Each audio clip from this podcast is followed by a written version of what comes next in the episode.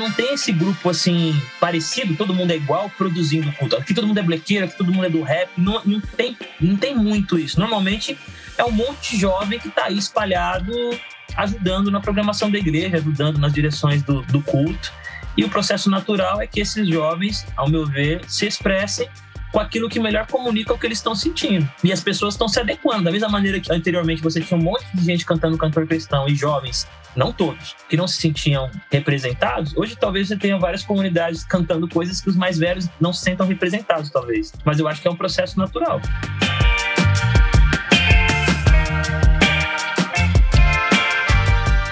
Fala comigo, tudo bem? Eu sou Felipe Gibran e esse é o RPCast, o podcast oficial do Reino Pessoa. Eu quero agradecer aqui o apoio de todas e todos que têm escutado aqui o nosso trabalho, que têm compartilhado, que têm feito esse material chegar a mais pessoas. A gente fica muito feliz com isso. Muito obrigado pelo esse apoio. É com muito carinho que a gente faz isso para vocês e quando a gente vê esse compartilhamento, essa mensagem chegando a mais pessoas, a gente fica mais motivado a continuar esse trampo, né?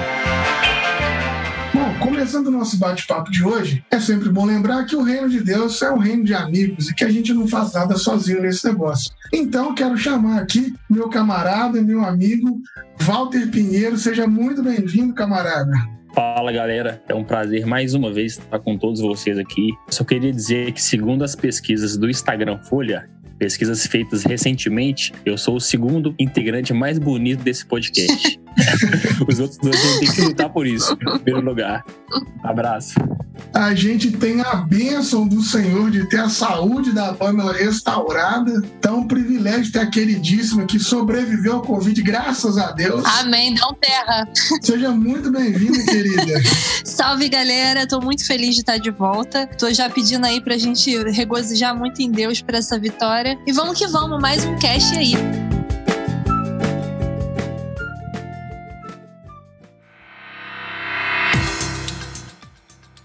Gente tem o privilégio de receber aqui o Thiago Brulha. Ele é compositor, ele é cantor, escritor também. E a gente vem acompanhando já há um tempo o trabalho dele, né? E vai ser um privilégio poder bater esse papo com ele. Camarada, eu quero te agradecer demais por estar com a gente aqui, por separar esse tempinho para estar com a gente. Seja muito bem-vindo ao nosso podcast. E aí, galera, gratidão no coração por esse privilégio de estar nessa roda de conversa. Lembrando que a simplicidade é revolucionária, então que a gente consiga, nesse clima aí de troca de ideias, abençoar o coração das pessoas e contribuir de alguma maneira. Obrigado aí pelo convite, uma honra. Oi, Tiago. Primeiro eu quero muito agradecer a sua presença aqui com a gente e já denunciar que a minha avó é uma grande fã de você. Desde a época lá do Saluz, quando você participou do DVD do Paulo César Baruch, que marcou muito a minha infância, né? Os louvores daquele, daquele DVD e essa participação. E a gente queria saber um pouco como é que foi os seus primeiros passos, sua descoberta na música, né? Eu acredito que esteja totalmente entrelaçado com a igreja, mas como é que foi você ter consciência do seu talento e desenvolver a sua carreira? Primeira coisa que eu queria comentar é, é como é interessante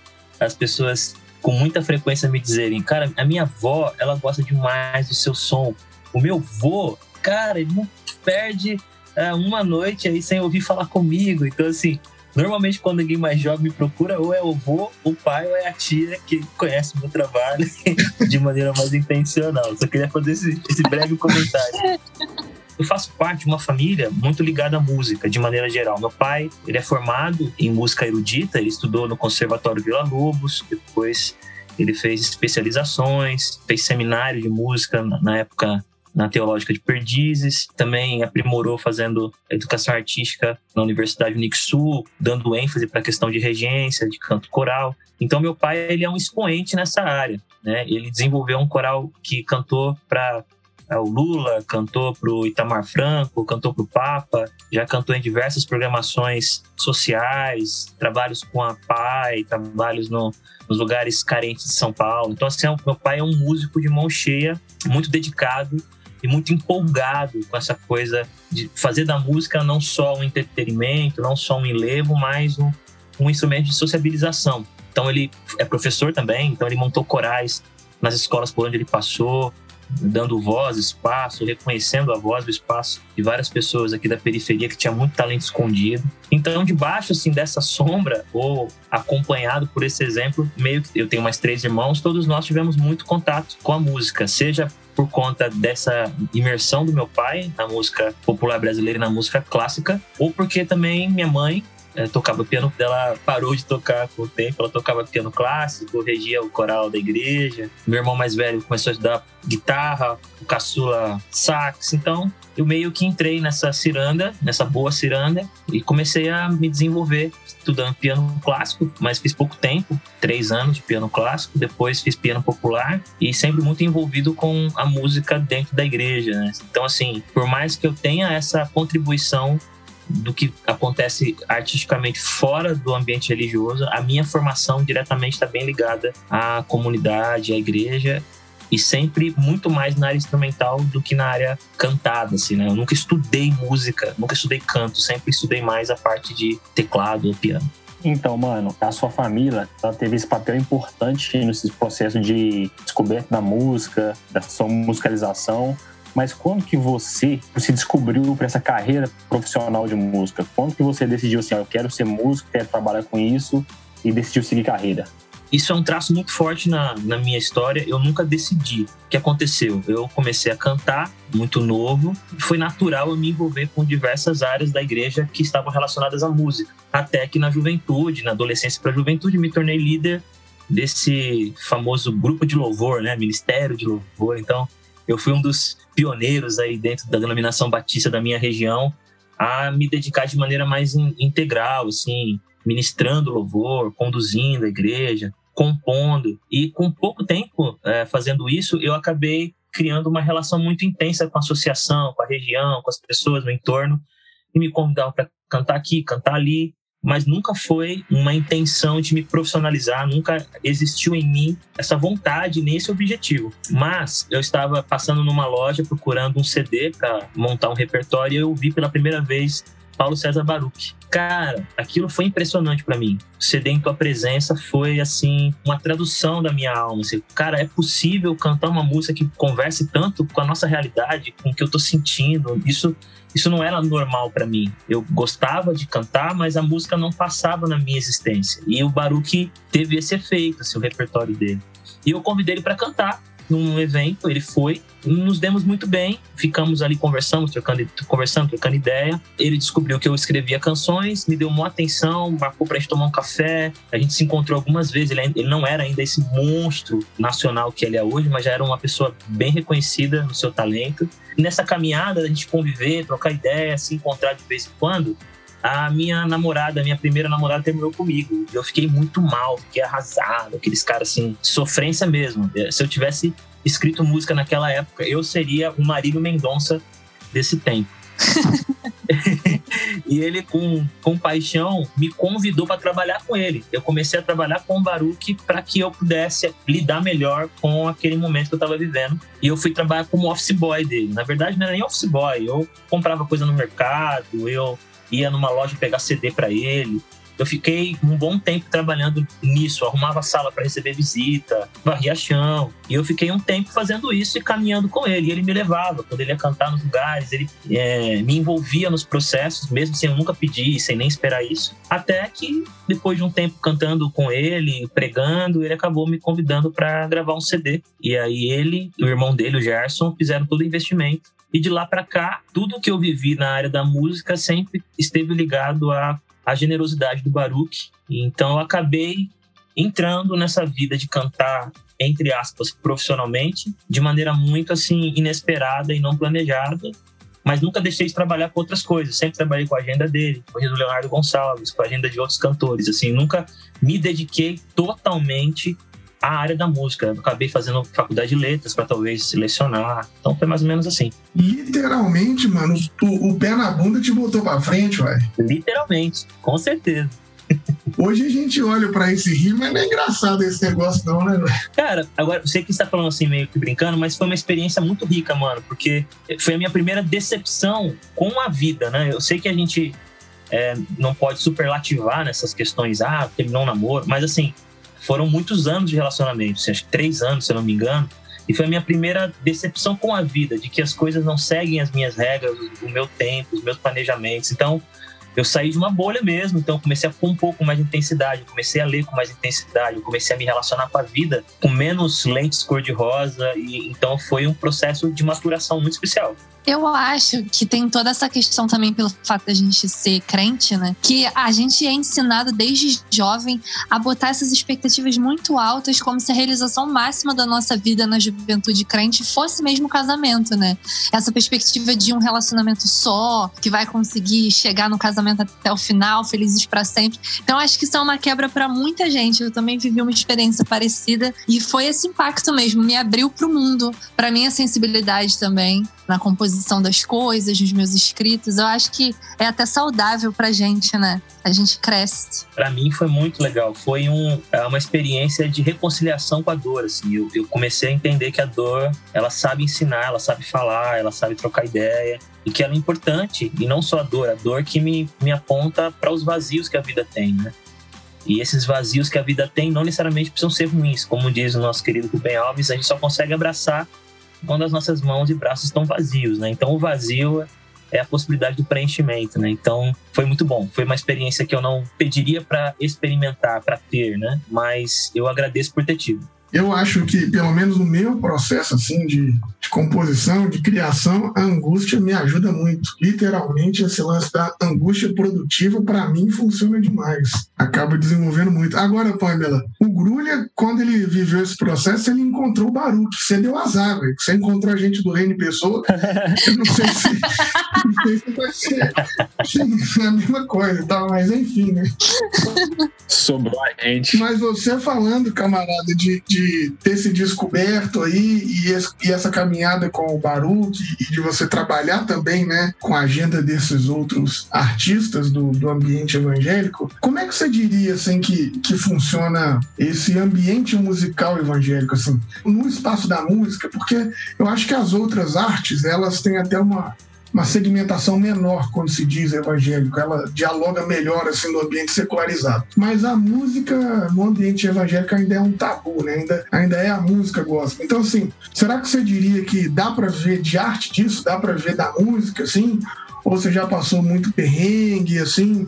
Algum momento você pensou em desistir da arte? Tô falando da arte pela arte mesmo, né? Não, não só do negócio, assim. Como é que você vê isso de modo geral, assim, no ambiente da música é, brasileira? Felipe, eu não tive tempo de refletir para entrar. Né? Eu meio que pensei enquanto eu já caminhava nesse cenário. Então, nunca fui alguém que viu na música um tributo ou uma paixão pela arte, pela criação. A música, ela estava muito linkada com uma experiência de serviço. A música, para mim, ela não era uma oportunidade de enlevo pessoal ou de, de olhar para as coisas de maneira mais profunda e poética. Não, a música era algo que eu fazia na igreja para que as pessoas viabilizassem os seus sentimentos e que elas conseguissem expressar as suas dores. Então, eu não tinha esse olhar é, meticuloso, minucioso, até mesmo profissional para arte. E eu fiquei muito tempo assim. Então, quando eu entrei no cenário, a minha jornada foi muito bonita. Ela foi muito bonita, muito especial. Porque, primeiro, eu nunca tinha refletido sobre o sistema, então não tinha preconceito sobre o que era estar no mundo gospel. Nunca fui um pensador, nunca fui um cara que estava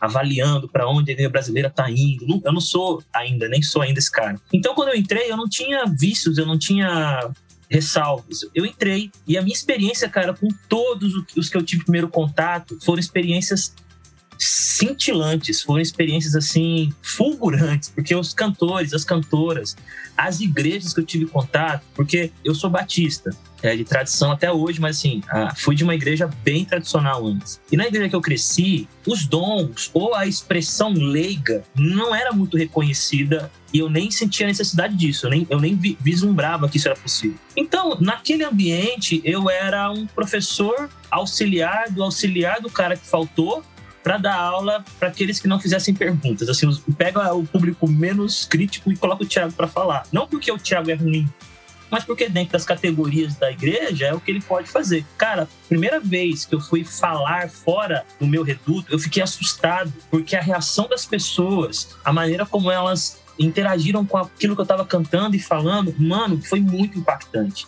Eu encontrei um pessoal com uma fome e um desejo, cara, de ouvir alguma coisa de outras tradições de fé, de outras maneiras de articular a relação com Deus. Foi a, partir dessa experiência que eu abri o meu leque para perceber não só a multiforme, a multifacetada maneira que Deus se revela, mas as diferentes tradições dentro do guarda-chuva do protestantismo. Então eu posso dizer para você, foi magnífico como uma jornada de espiritualidade. Agora, como uma, a arte, né, como um olhar artístico, cara, até hoje eu sou um cara deficiente nisso, assim. Eu entendo, eu valorizo, eu, eu leio sobre isso, mas não é algo que me impacta, não é algo que me, me enche, assim, porque eu não sou o cara que vai pro laboratório produzir. As minhas composições, as minhas canções, elas são todas intuitivas. Quase todas elas nasceram de, de uma situação, de uma cena, de um momento, de uma dor. Eu não sou o cara que vai pincelando, olhando a, a diferença das, dos tons e das luzes, mano. Eu simplesmente sinto e jogo a, tinta na tela e a coisa aparece. Infelizmente, eu não sou esse cara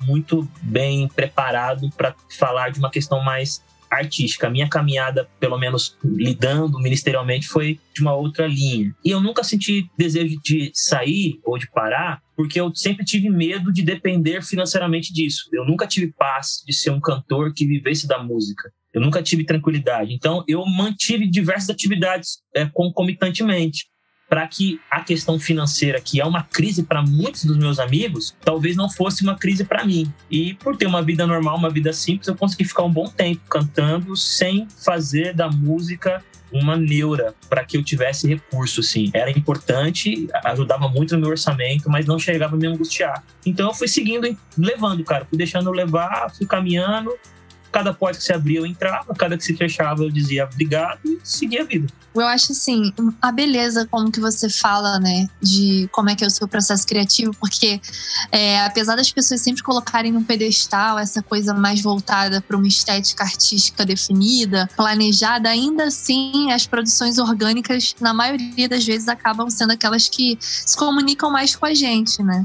E assim, eu fico vendo que pra gente que tá no meio gospel, eu falo porque assim, eu também canto no Ministério de Louvor da minha igreja e tal. Legal. A gente tem uma cobrança no sentido da arte que a gente consome também, né? Porque não é só a gente, a gente é uma pessoa que tá ali envolvida com a música, tem que ouvir outras coisas também, mas isso ainda é mal encarado pela igreja, aquela máxima de música do mundo, música secular e música da igreja, que a gente tem que produzir letras que sejam cristocêntricas ou que falem somente de uma realidade voltada para uma coisa do templo. E eu fico imaginando como foi essa sua caminhada espiritual de se abrir, né? Eu também sou batista, eu imagino muito bem o que você está falando, que as hierarquias dentro da igreja batista são muito bem definidas, os ministérios, né, quando a igreja é super tradicional. Então rola uma cobrança, especialmente com o que a gente defende, com as coisas que a gente coloca na nossa arte, como a gente se manifesta e as pessoas te colocam no quadradinho de se você é o crente correto de acordo com a denominação ou não. E você com uma família toda envolvida ministerialmente, eu imagino que a cobrança deve ter sido muito difícil, né? Nesse momento que você se viu ali querendo falar da sua música de uma maneira mais orgânica, se distanciando um pouco dessa tradição, conhecendo outras maneiras de se expressar na espiritualidade. Como é que foi se emancipar? Eu acho que com certeza você deve ter passado por alguma coisa. Eu sei que não deve ter um marco específico, mas você teve uma experiência assim de emancipação da sua consciência com a sua arte, que você falou assim, cara, não vou ligar mais para o julgamento de tal tal pessoa. Eu tenho que expressar isso aqui porque eu sinto que isso é o espírito e eu tenho que fazer. Você se sentiu entre a cruz e a espada em algum momento?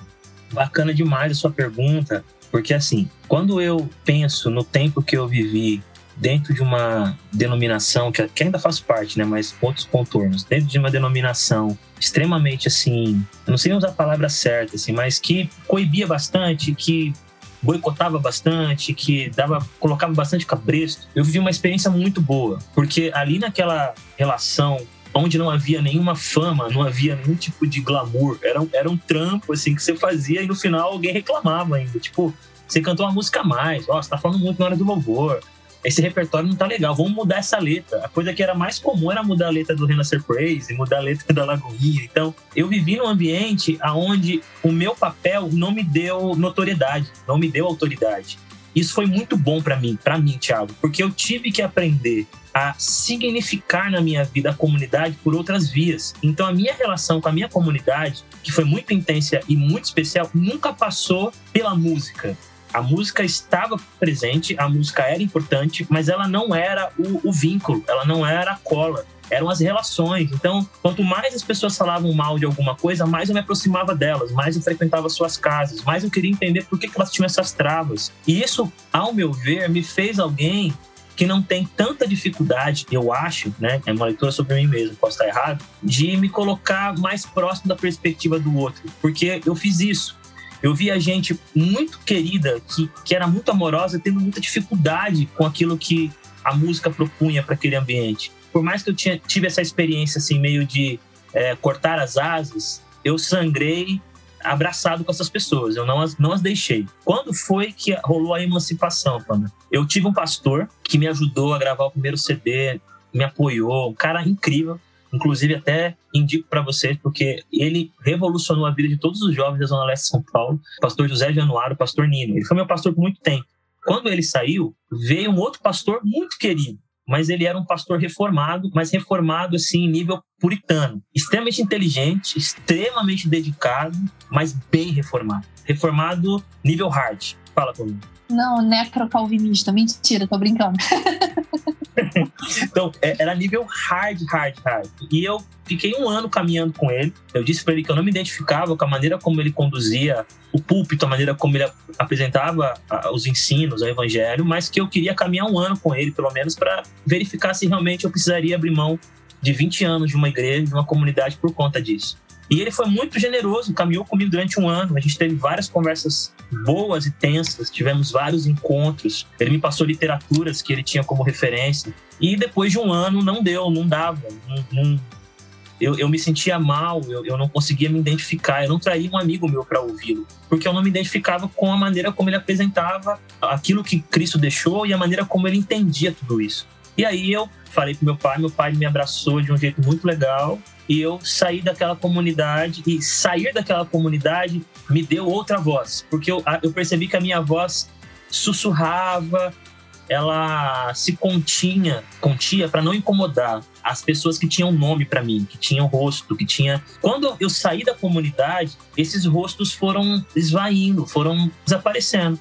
E eu não comecei mais a falar com aqueles rostos, eu comecei a falar coisas que eu acreditava. Foi daí em diante que a minha caminhada tomou outras proporções, porque eu tive mais coragem de meter as caras. Fui parar numa comunidade bem simples, mas muito mais para frente. Um pastor tem uma linha acadêmica, um cara que frequentou né, o, o ambiente da USP e que não só porque era USP, mas uma, uma coisa assim bem dialogal, bem dialética. Então, eu fui para o, o, outro oposto, não chega sobre liberalismo teológico, mas o outro oposto. E foi aí que a minha vida foi tomando outros ares e tô feliz de ter vivido tudo isso.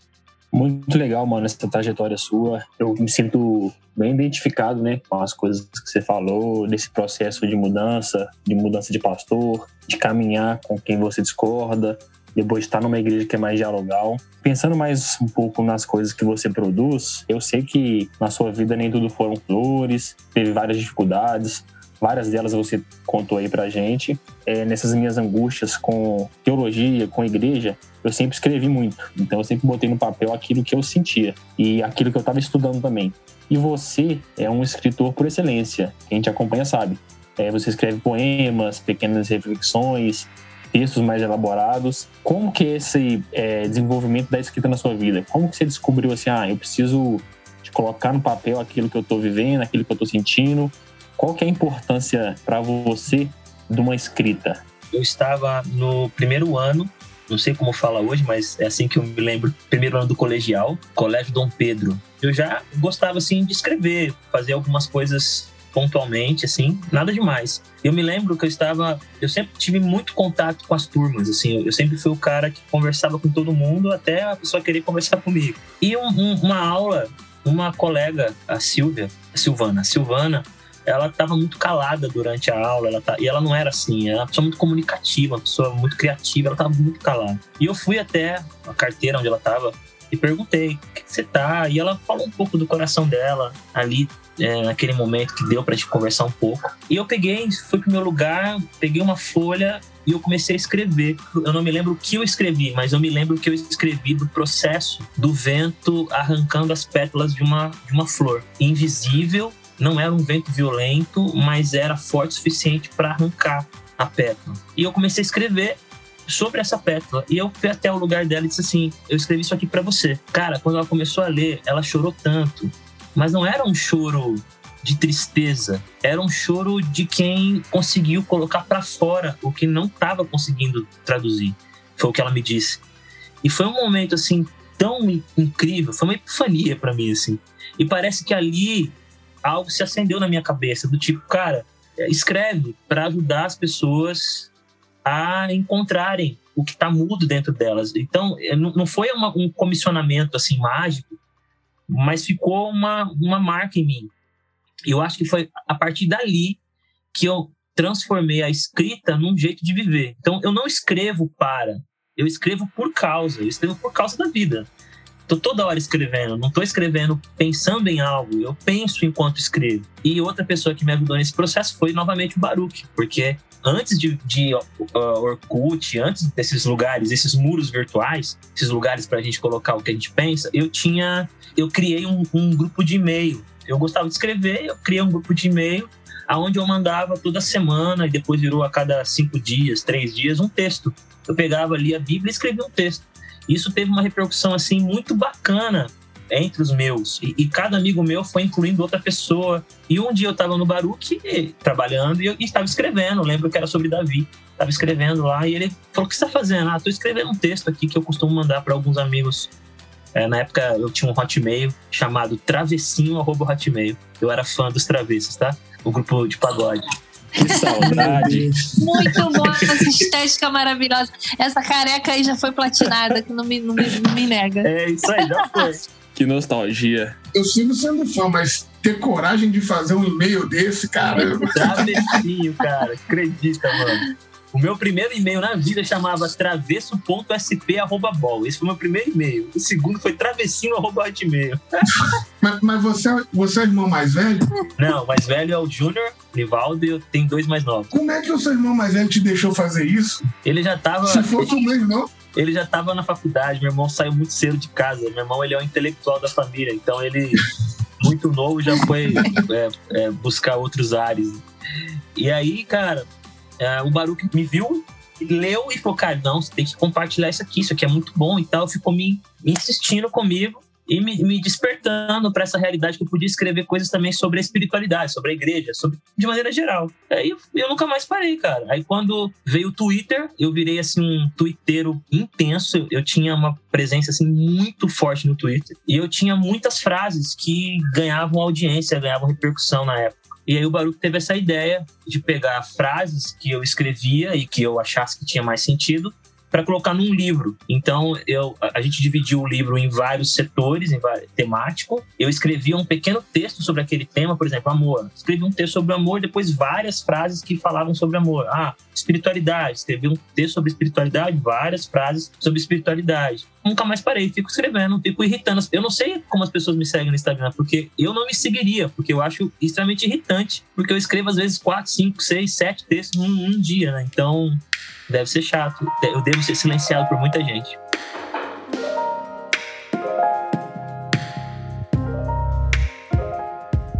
Você que está nos ouvindo, esse episódio é um oferecimento da Faculdade Unida de Vitória. Inclusive, Walter e eu estudamos lá. Então, te aconselho a dar uma clicadinha aí no site deles e conferir muitos cursos legais. Nós estudamos teologia num preço acessível e, sem dúvida, um dos melhores centros universitários do Brasil. Confere aí, Faculdade Unida de Vitória. Esse episódio conta com um oferecimento da editora Recriar, que é incrível nas pesquisas e estudos teológicos por uma perspectiva mais libertária. Nós contamos também com o apoio da Academia Cristã, uma editora que publica vários livros acadêmicos de teologia no Brasil. Então você pode encontrar lá vários livros com conteúdo muito denso para teólogos, para estudantes. E também nós contamos com o apoio da Saber Criativo, uma editora que se preocupa em publicar conteúdos latino-americanos. Uma editora que eu tenho, assim, uma paixão muito grande, da onde eu leio muitos livros e faço as minhas pesquisas essa pegada de, de fazer textos, eu acho isso maravilhoso. Essa capacidade que a gente tem, talvez, de, de reduzir em palavras o que a gente está sentindo, eu acho que isso garante até a saúde mental da gente, né? Eu vou te falar um negócio, velho. Desde o início do podcast, quando a gente começou a gravar aqui, já rolou, nós já falamos um monte de coisa, e minha cabeça parou numa informação, velho. Até agora eu tô assim, caramba, velho, o pai do cara cantou pro Lula eu até agora não, não, não, tô, não consegui pensar em outra coisa. Estou lá pensando nesse, nesse rolê até agora. Mas aqui, camarada, eu até brinco aqui, tenho o, uns amigos aqui, pastores, a gente fica zoando um ao outro e eles ficam brincando de ah, mas hoje em dia seu louvor tá muito Nutella, quando tem muito worship, aquela coisa toda. Em especial, né? Eu sou fã, até não poder mais de worship. Mas eu vou percebendo agora, por exemplo, todas as igrejas que eu vou, aliás, quando eu ia, né, porque agora tá tudo de lockdown, que a, a máxima das músicas são sempre essas, assim, tá, tá nessa toada talvez de um louvor mais é, sentimentalista, porque antigamente a gente fazia tudo, né? A gente pulava, gritava. Você começava um louvor, tinha samba, reggae, rock, tudo na mesma playlist e no mesmo culto. Hoje parece que está mais nessa pegada, talvez vamos pensar assim, rio songuizada, né? Você percebe se, se vem acontecendo assim, um processo de meio que de pasteurização das músicas da igreja, ou isso é só mais uma mais uma onda como qualquer outra e logo logo é, volta, sei lá, como é que você, que você vê essa, essa onda do worship? Cara, na minha leitura, eu acho que essa experiência do worship, ou essa experiência da música é mais voltada para o sentimento, para a expressão da alma, eu acho que isso não é uma coisa nova e acho que é uma coisa que ganhou mais força porque foi cada vez mais propagado. Deixa eu tentar explicar melhor na minha experiência. A igreja que eu convivia e que eu congregava, ela cantava João Alexandre, Vencedores por Cristo, e por aí vai, muita coisa linda que deve continuar cantando. Mas eram canções que alcançavam um tipo de experiência e um tipo de pessoa. E que normalmente eram as pessoas responsáveis pelo culto. Eu, eu sou de um tempo aonde o culto, não que seja diferente hoje, mas o culto ele é planejado tendo pessoas em mente. Ele é planejado para um, um, personagem, para um tipo de, de coração, para um tipo de mente. Então, eu cresci ouvindo cantor cristão, eu cresci ouvindo canções é, mais clássicas, canções de um Vencedores por Cristo. Por quê? Porque o culto tinha essa cara. O culto de jovens era outra coisa. Então, o culto de jovens, que era um, um grupo presente na igreja, era um culto. Tinha outro repertório. E o culto geral era o culto dos adultos, era o culto dos idosos, era o culto dos mais maduros. Na minha leitura, o que foi mudando foi isso. Pouco a pouco, tanto a, a, a mudança da, da, maneira de enxergar a vida, seja numa perspectiva pós-moderna, moderna, é, hipermoderna, não sei, a juventude foi cada vez mais penetrando nas engrenagens da comunidade. A juventude parou de ser apenas um setor que se encontrava certo dia e desempenhava algumas funções para se introjetar de maneira plena na comunidade, nas suas direções, nas suas escolhas, na sua força. E pouco a pouco, na minha experiência, isso foi ganhando forma. Então, canções do Renascer Praise, cara, ou mesmo na tribulação, é só esperar acontecer. Uma muita música que já tinha essa cara de emoção, de sentimentalismo, de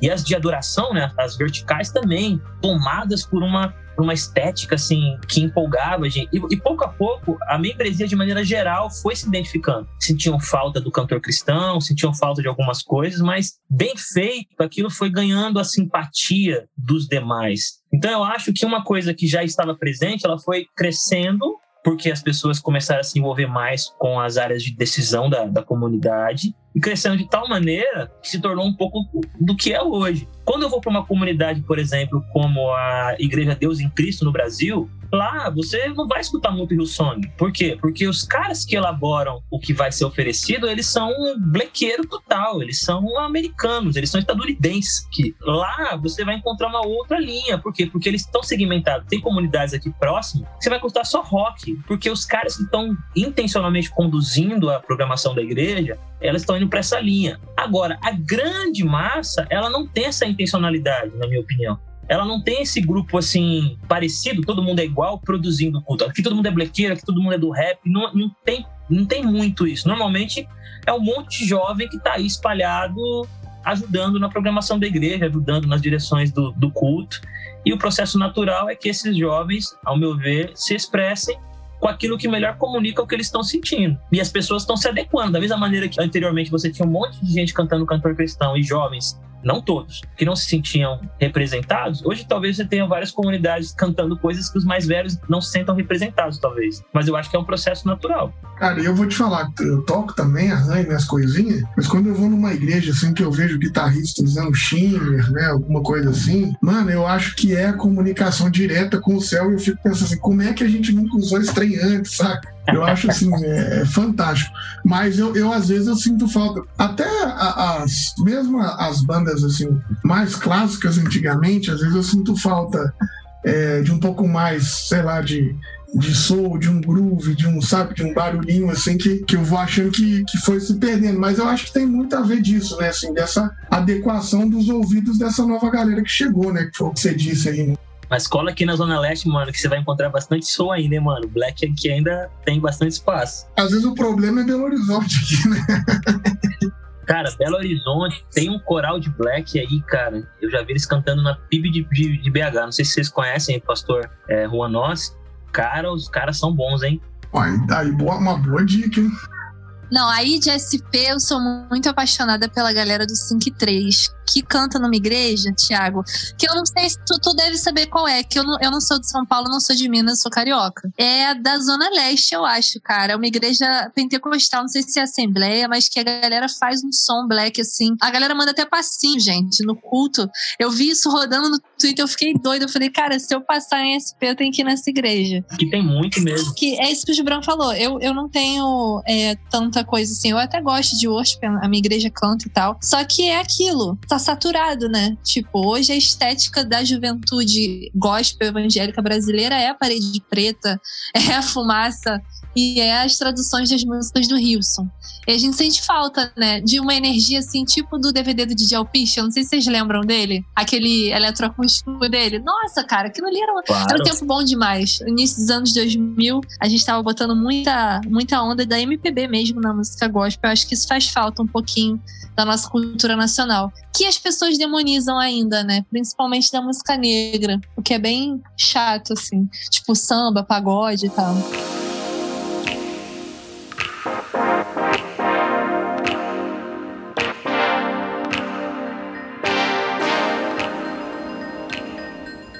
Mas eu quero pegar um gancho aí, Pamela. Ah, eu não sei, talvez vocês até mais do que eu, isso seja diferente em BH, mas eu me relaciono muito com a Assembleia de Deus aqui em São Paulo, interior, capital. Mano, os eventos dos jovens de Assembleia de Deus dificilmente tem worship. Dificilmente, cara. Dificilmente tem parede preta. Tem, mas dificilmente tem parede preta. O que rola, assim, de maneira intensa aqui é Kirk Franklin, é o black raiz, assim. E mesmo assim, quando é aquelas músicas mais pentecostais, tipo Elane de Jesus e outros, também é punjância, sabe? Eu acho que essa linha mais Hillsong, mais comunidade, ela é uma realidade intensa, geral, assim, abrangente, mas você encontra ainda aqui muita coisa, muita coisa diferente disso, assim, muita.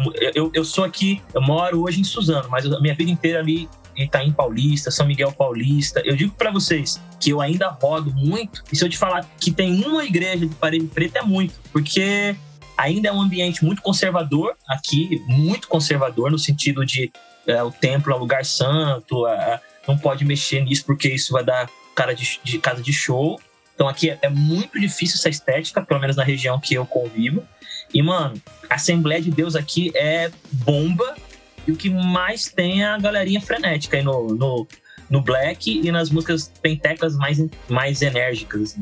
Não, assim, eu concordo muito contigo, porque aqui o Rio a gente tem uma coisa sincrética muito forte. Você já deve ter vindo aqui, cantado várias vezes aqui no Rio. Eu sou da Baixada, né? Sou do, de Duque de Caxias. A periferia não sucumbiu a essa estética ainda mesmo, porque as pessoas ainda, principalmente os pentecostais, de igrejinha de ponto de pregação e tal, que tem perto da minha casa, assim, são muito ainda pela coisa do culto do poder, né? Então tem o pandeiro, tem os elementos ainda de cultura negra muito forte. Não, é. não, ainda tem o forrozão, né? Das músicas pentecostais tocadas em ritmo de forró mesmo. Muito. Mas eu vejo que tá tendo, assim, tipo uma simbiose, mano. Tá, tá tendo uma coisa muito engraçada. Aqui em, na, na zona mais rica de Duque de Caxias, que é a 25, né? que é a parte da zona sul da, do meu município que é a galera mais que quando acende, ganha dinheiro, vai pra barra, que é outra área também de ascensão de, de classe média emergente. Ali, sim, que é a galerinha, inclusive, que apoia, né? Governo atual e etc. Que é a galera que meio que se ficou menos tradicional, que veio de Batista, se reatualizou, né? Não, não ficou, ficou renovada e começou a aceitar esse público como alvo jovem muito grande. Aí a galera pode se tatuar, mas bandido bom é bandido morto. Aquelas coisas, né, que a gente tem que lidar no meio evangélico hoje. Aí essa galera tem mais essa pegada de Hillsong, de Jesus Culture, essa parada toda de, de worship gringo mesmo. É, porque eu percebo também, Pamela, que muitas das igrejas que tomam esse formato são igrejas que não estão ligadas apenas ao repertório, elas meio que estão pegando o combo completo, assim, tipo algumas igrejas norte-americanas, estadunidenses, algumas igrejas que estão em alta como uma referência do todo. Então, é muito comum por exemplo, eu fui muito pouco no Rio, porque não sei se você sabe, é muito difícil para alguém de São Paulo é, entrar no Rio de Janeiro, a não ser que ele tenha assim realmente uma relevância de público. Porque o Rio tem muita gente, São Paulo tem, Rio também tem muita gente. Então, para que o cara vai gastar, é, sei lá, dois mil reais para levar um cantor com a banda, se ele pode chamar um cara que vai arrastar público e, e, e cobra mil sem transporte, sem avião, essas coisas.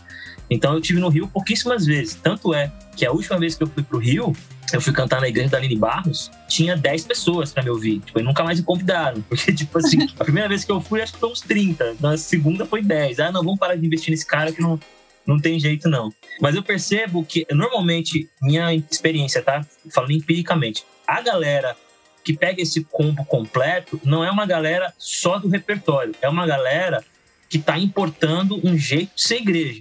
A referência dos caras gira em torno disso, né? E não é uma crítica, para mim é uma constatação. Aqui no, em São Paulo tem uma igreja muito legal. Já ouviram falar da ADAI, Assembleia de Deus do Alto Ipiranga? O pastor Rodrigo Soeiro, já tiveram algum tipo de contato com ele? Cara, eu já ouvi de longe, mas não sei do que, que se trata, não. Cara, é uma igreja. Pensa numa igreja Assembleia de Deus que eu falo, mano, que referência pro Brasil. Eles são equilibrados, eles são estudiosos, eles são fervorosos, eles são sociais, eles são missionários, assim, eles têm um, uma, um equilíbrio que eu, eu fico impressionado. E o pastor Rodrigo Soeiro, ele pegou a igreja para fazer rodar, desculpa usar essa expressão, tá?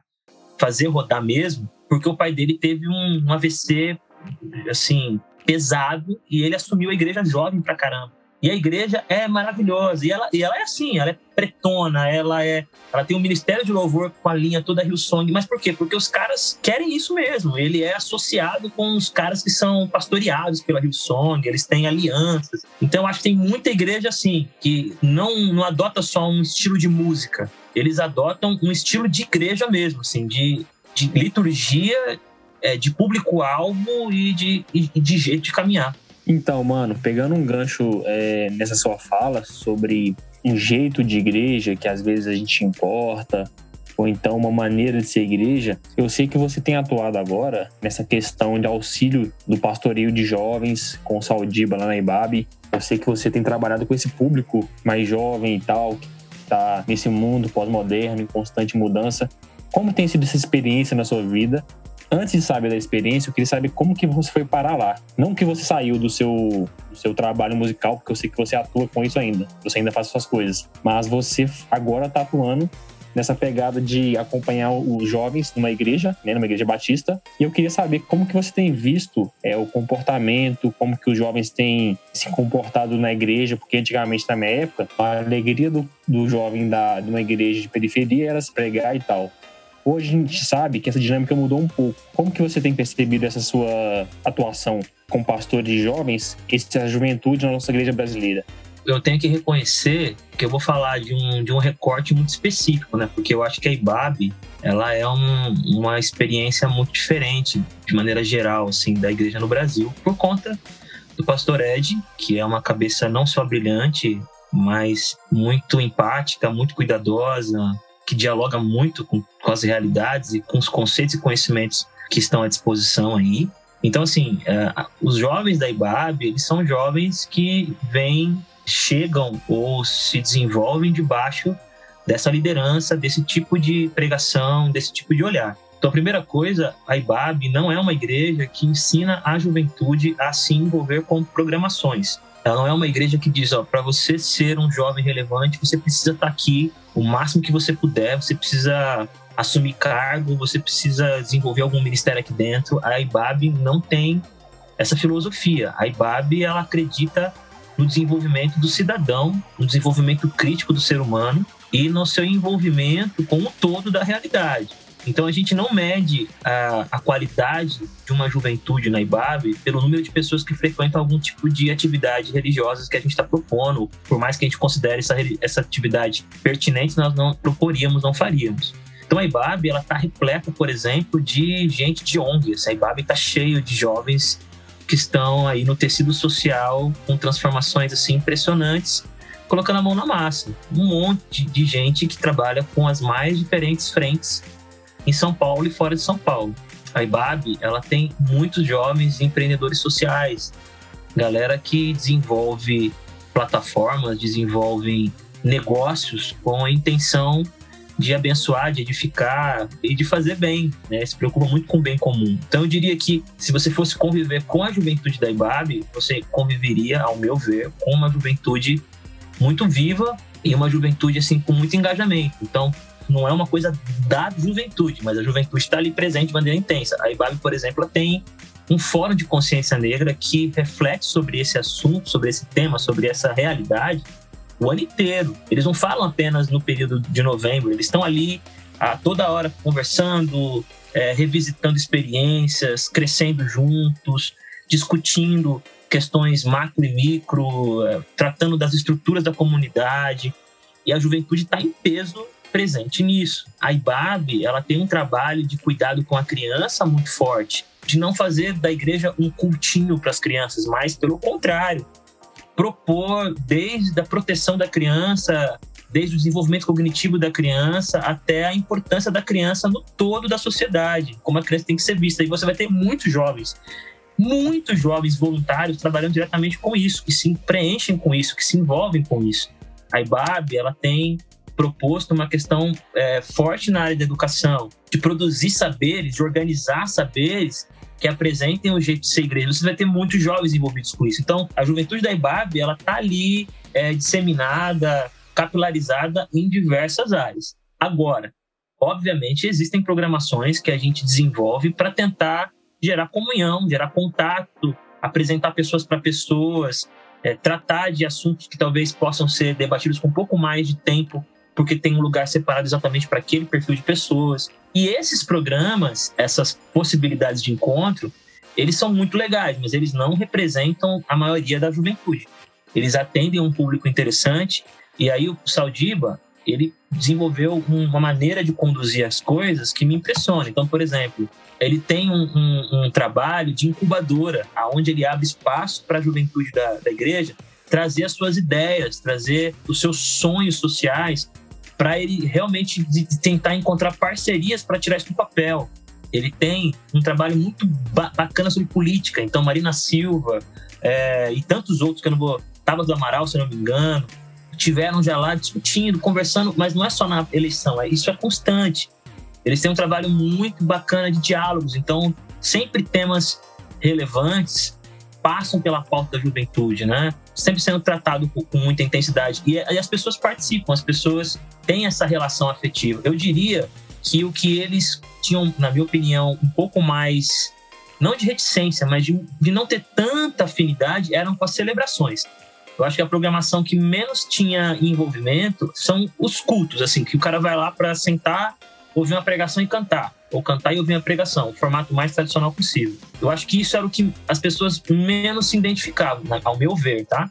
Mas com a vinda do Baruch para Ibabe, eu acho que isso também foi, foi ressignificado. A ida do Baruch, da Sara Renata e de outros para Ibabe, o Leandro, trabalharam muito essa coisa da música dentro da, da expressão da identidade da comunidade e isso transbordou também para a juventude. Então a gente já estava tendo, antes da pandemia, programações assim de encontro para celebrar juntos, muito legais, muito interessantes. E eu, eu vejo uma juventude ainda esperançosa, uma juventude que ainda acredita no evangelho e uma juventude que sabe que é vanguardista em, diversos, em diversas áreas, assim, né? O trabalho que o, que o Saldiba faz lá no Jardim Gramático, o Peru do Borel, a juventude ama ir para lá, ficar um tempo lá, servir a galera lá. É bem bacana, eu tô, eu tô me sentindo muito honrado de poder estar perto deles e aprender com eles. Camarada, nós vamos encaminhando aqui para a parte final do, do nosso bate-papo, mas a gente falou só um pouquinho mais. Queria explorar um pouco disso, porque existe uma distância muito grande, né? Entre os textos que você escreve, refletindo os seus sentimentos, dos seus amigos, os textos que você fazia na, nas mídias sociais, na lista de e-mail. Ó, para os mais jovens aí, que não sabe que é lista de e-mail, dá uma bugada aí, né? Existe uma distância muito grande disso tudo. Você ser um autor de livros e você já escreveu alguns. Então, como é que foi esse processo de, de entender? Não, eu, eu quero organizar isso num livro, eu gosto de escrever, sei lá, eu quero ser um autor. Como é que foi essa ponte, assim, dessa do autor esporádico de mídia social, assim, para um autor de livro, né? Cara, eu fico honrado aí pelo seu comentário, mas eu não sou ainda, talvez um dia eu seja um autor de livro. Porque assim, o único livro que eu publiquei, que é só meu, ele é esse livro que é um recorte da minha experiência nas redes sociais. Por mais que eu tenha produzido textos para amarrar um tema no outro, assim, é uma sequência de frases na outra. Os outros livros que eu escrevi foram convites de amigos. Então, eu tenho o Daniel Coelho, que é um parceiro muito, muito querido, que lançou um livro aonde ele juntou diversos autores, Davi Lago, Daniel Guanais, Caleb Ribeiro, Sidney Costa, bastante gente mesmo, Rafael Cassiano, o Diego Bittencourt, a Flávia Bedix, o Jean Francesco, o Matheus Rezende. Então ele me convidou para fazer parte desse livro. Então eu participei com um capítulo, gostei demais. Um outro pastor escreveu um livro e me pediu para escrever também uma parte. Eu escrevi. Então assim, eu sou um cara muito inseguro, eu sou um cara muito travado. Então eu não assumi essa identidade, não. Eu ainda não falei, pô, eu sou um escritor. Eu recebi convites de algumas editoras bem legais, assim, bem legais mesmo. E eu recusei porque o que eles queriam de mim, eu não me sinto capacitado para fazer. Eles queriam que eu escrevesse sobre um tema. Eles não queriam que eu fizesse um compilado de textos. Eles queriam que eu, ó, Thiago, escolhe um tema, qualquer que seja, e escreve sobre esse tema, até 150 páginas. E eu sempre, 150, 200 páginas, eu sempre recusei, porque eu não me sinto ainda pronto para essa experiência de parar e me dedicar a escrever um livro tratando de um tema, colocando a minha opinião, o meu olhar e a minha leitura. Então, eu não sou um autor, um autor não, eu, eu, eu tenho essas experiências por causa que os amigos insistem Uh, e às vezes não dá para falar não. Às vezes já falei muitos nãos e alguns nãos não dá para falar e aí eles acabam me convencendo. E graças a Deus por isso sai alguma coisa aí para com meu nome aí, com, com as minhas leituras.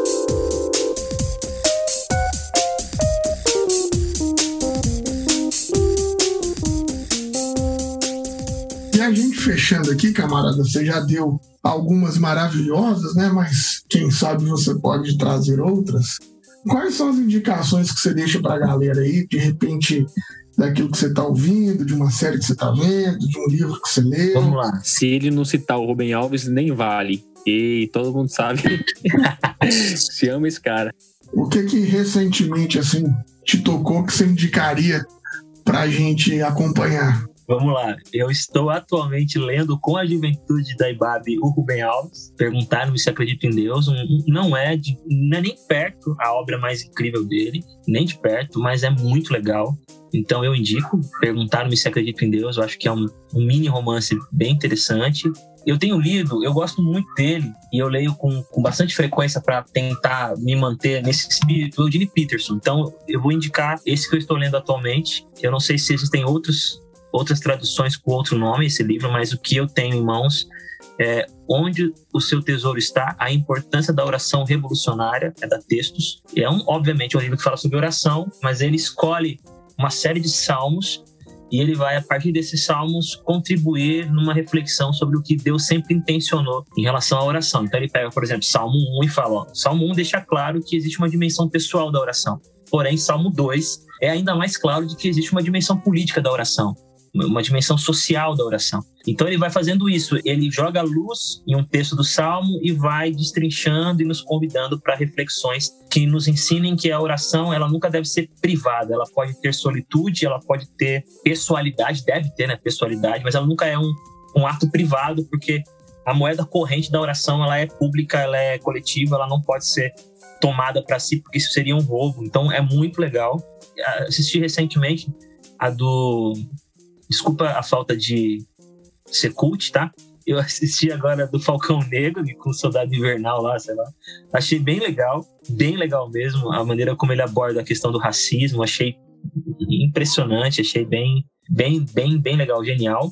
E eu tenho ouvido muitos amigos, não amigo, né? Ele não é meu amigo, quem dera fosse. Eu tenho ouvido muito o Antônio Carlos Costa. Eu acho que hoje, no Brasil, na minha leitura, ele é o cara com mais autoridade para falar dos diversos temas da vida, porque ele é uma combinação incrível de realidades. Então, ele é o cara que está dentro da favela do Jacarezinho, ele é o cara que trabalha com manifestações, que protestos que, que tratam dos temas mais importantes, eu acho, da, do tecido social. Ao mesmo tempo, ele é um exegeta, ele é um hermeneuta, ele é um teólogo assim absurdo. Ao mesmo tempo, ele tem um, uma sensibilidade poética de poucos.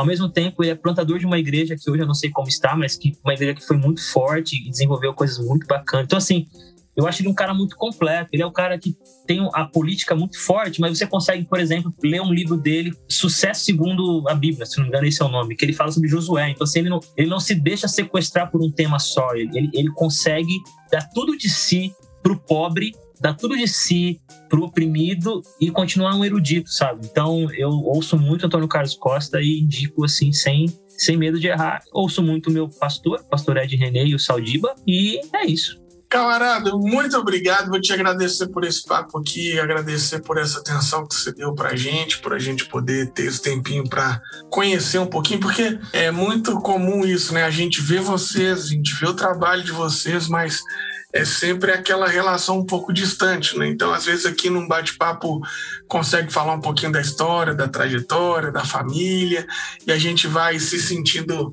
mais identificado com vocês que são tão importantes para a gente no ambiente da, da igreja, né? Então, te agradecer por esse privilégio e muito obrigado mesmo. Obrigado, gente, pelo convite. Fico muito feliz de ter batido esse papo. E é nóis, tamo aí. Mano, foi um privilégio bater esse papo com você. Sabe que eu sou seu fã, né?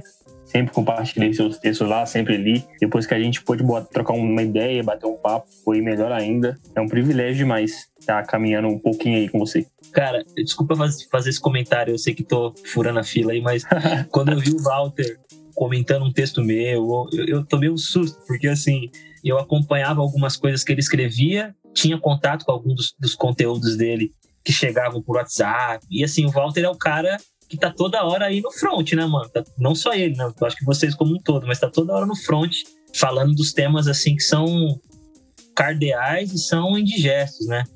Eu falei, pô, o que, que esse cara tá fazendo aqui, mano? Porque eu não tenho nada para compartilhar com ele que, que tem a ver com esse universo. Aí no final das contas é, eu fiquei grato a Deus por essa aproximação, mesmo que não tão intensa, mas essa aproximação. Cara, tem sido muito bacana poder equilibrar o meu olhar das coisas lendo o que você escreve, as suas indignações, também as suas seus momentos cômicos ou seus momentos de crush, onde você fica jogando as suas flechas para todos os lados. Arrasta pra cima que eu tô solteiro. Então, mano, que Deus abençoe você aí nessa caminhada e, e obrigado por ter dado essa, esse olhar aí pra, pra algumas coisas que você faz. Ai, pelo amor de Deus. Tiago, você não rasga cedo pro Walter, não. Que o Walter, o que você tem de modesto, o Valtinho tem de ego. Só Deus na vida dele. Brincadeira, que né, não? Isso? É, foi, que absurdo. Foi um prazer, um exposed aqui no final do episódio. Tiago, muito obrigada, querido. É, que Deus abençoe teu ministério grandemente. Você é uma referência pra gente. Não precisa ficar elogiando muito, porque você é um cara incrível. A gente conhece seus textos, a sua escrita tocante, a sua arte é maravilhosa. E eu espero que você se reconheça como o escritor que a gente te vê, tá bom? É isso, beijinho grande aí. Obrigado, obrigado pelo carinho aí. Quem sabe eu consiga fazer essa travessia e abraçar essas suas palavras aí. Agora é mais também, um ano valeu. pra gente aguentar o Walter, né? o talão dele tá inchado. Ó, eu comecei o podcast dizendo: eu sou a segunda pessoa mais bonita desse podcast. Ai, ai, cara. Só tu mesmo. Tamo junto.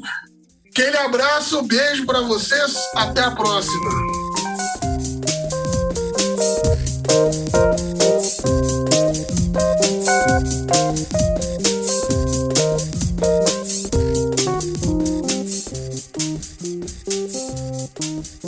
Olá, meu nome é Felipe Bulbarelli e eu edito os episódios do Reino em Pessoa. Se você quiser conhecer mais sobre produção musical, edições de podcast, siga meu Instagram, Febuba ou Felipe Bulbarelli.